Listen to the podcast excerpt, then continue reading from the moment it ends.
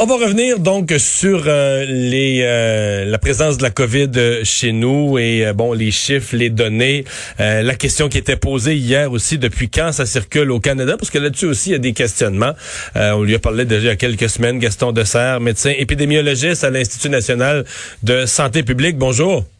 Bonjour, Bon, euh, euh, euh, juste un commentaire sur les, chiffres que M. Legault donnait. Quand on dit euh, il reste encore 1100 personnes issues des CHSLD qui sont atteintes, on a raison de conclure que c'est de mauvaise augure. Là, les pays qui sont arrivés à zéro, un, deux décès par jour, presque rien, on n'arrivera pas à ça bientôt. Nous autres, avec cette donnée-là, elle est, elle est tragique. Autant de personnes âgées malades, c'est de mauvaise augure.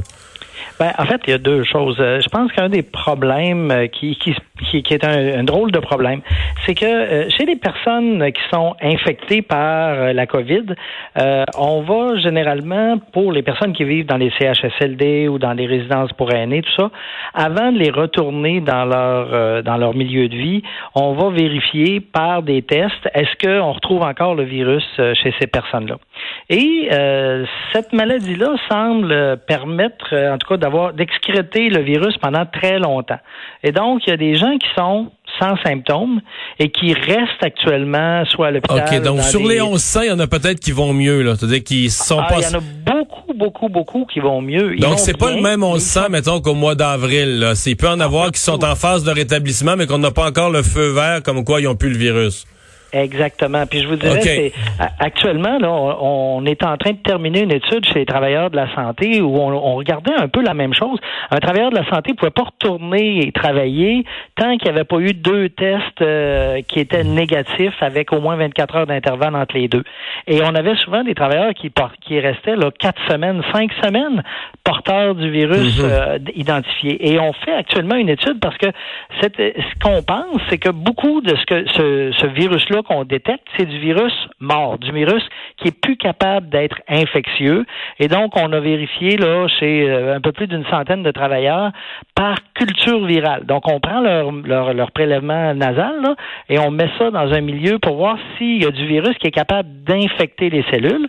Et on devrait avoir les résultats d'ici une semaine euh, de cette étude-là. Ah, euh, ce qu'on pense, c'est que presque tous ces gens-là, même si leur test est positif, la culture virale va montrer qu'on n'a pas de virus vivant. Hmm.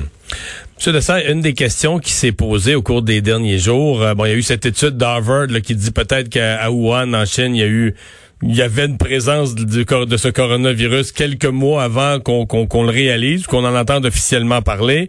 Euh, ici au Québec, la même rumeur, la même idée a circulé, parce qu'officiellement, le premier cas au Québec a été détecté, je pense, c'est un, retour de voyage euh, région de Montréal les derniers jours de février. Hein?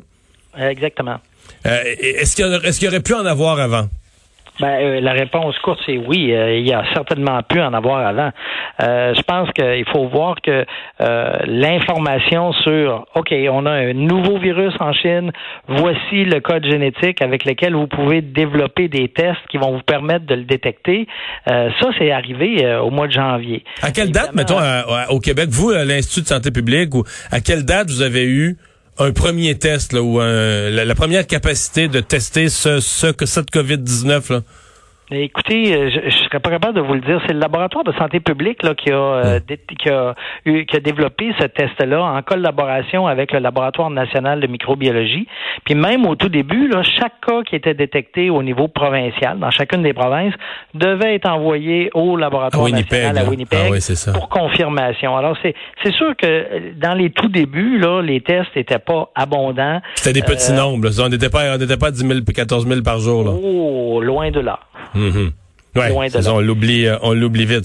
Donc vous dites c'est possible qu'il y a eu des retours de voyage ou des gens malades qu'on n'avait ni test ni connaissance précise euh, du, du virus et puis qu'ils l'ont tout simplement eu là? Exactement. C'est sûr que, euh, vous savez, euh, au tout début, euh, on s'attendait à avoir des cas qui, allaient arriver de Chine. Mais évidemment, pour le Québec, il y a beaucoup des cas qui ont été importés qui sont pas venus de Chine. Ils sont venus beaucoup d'Europe. Et même en Chine, ce que vous rapportiez, là, que les, les autorités chinoises se demandent à quand remontaient les premiers cas de, COVID là-bas. plus plus on creuse, plus on a l'air de reculer dans le temps. Donc, ça semble pas du tout être un virus qui a, qui a émergé en novembre, comme on pensait.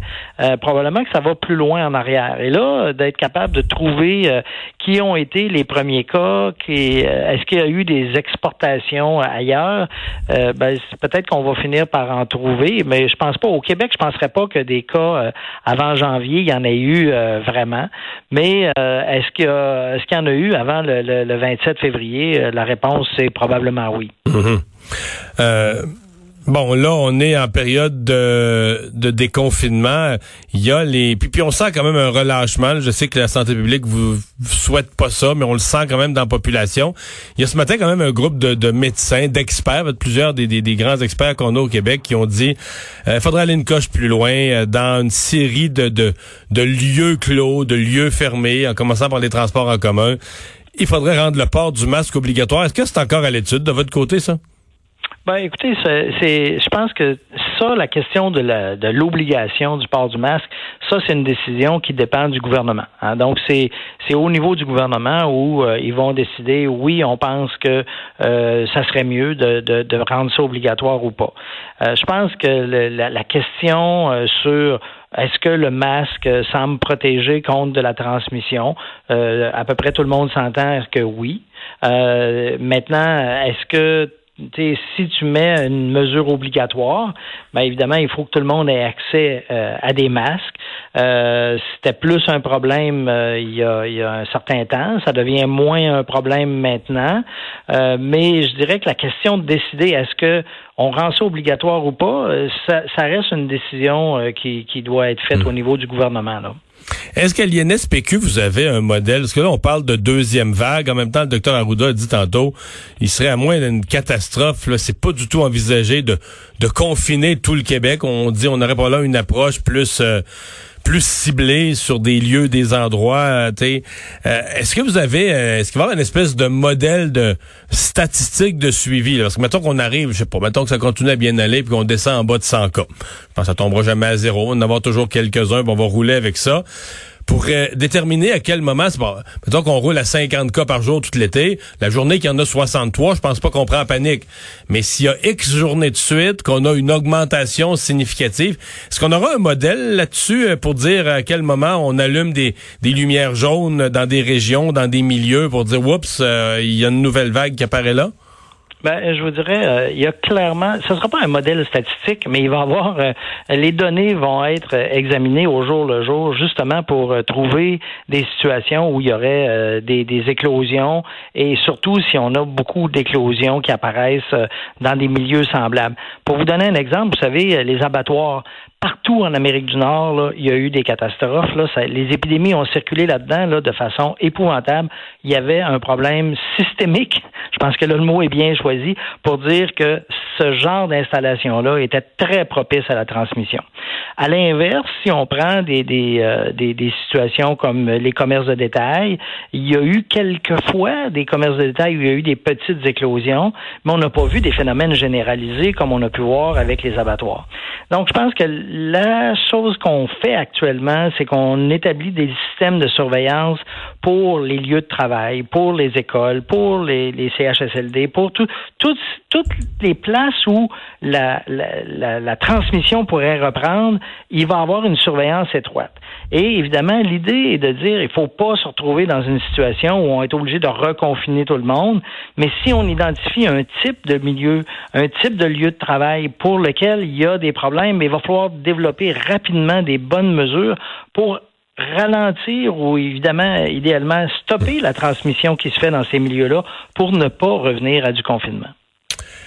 Monsieur Dessert, docteur Dessert, merci d'avoir été avec nous. Ça m'a fait plaisir. Au revoir, Gaston Dessert, médecin épidémiologiste à l'INSPQ.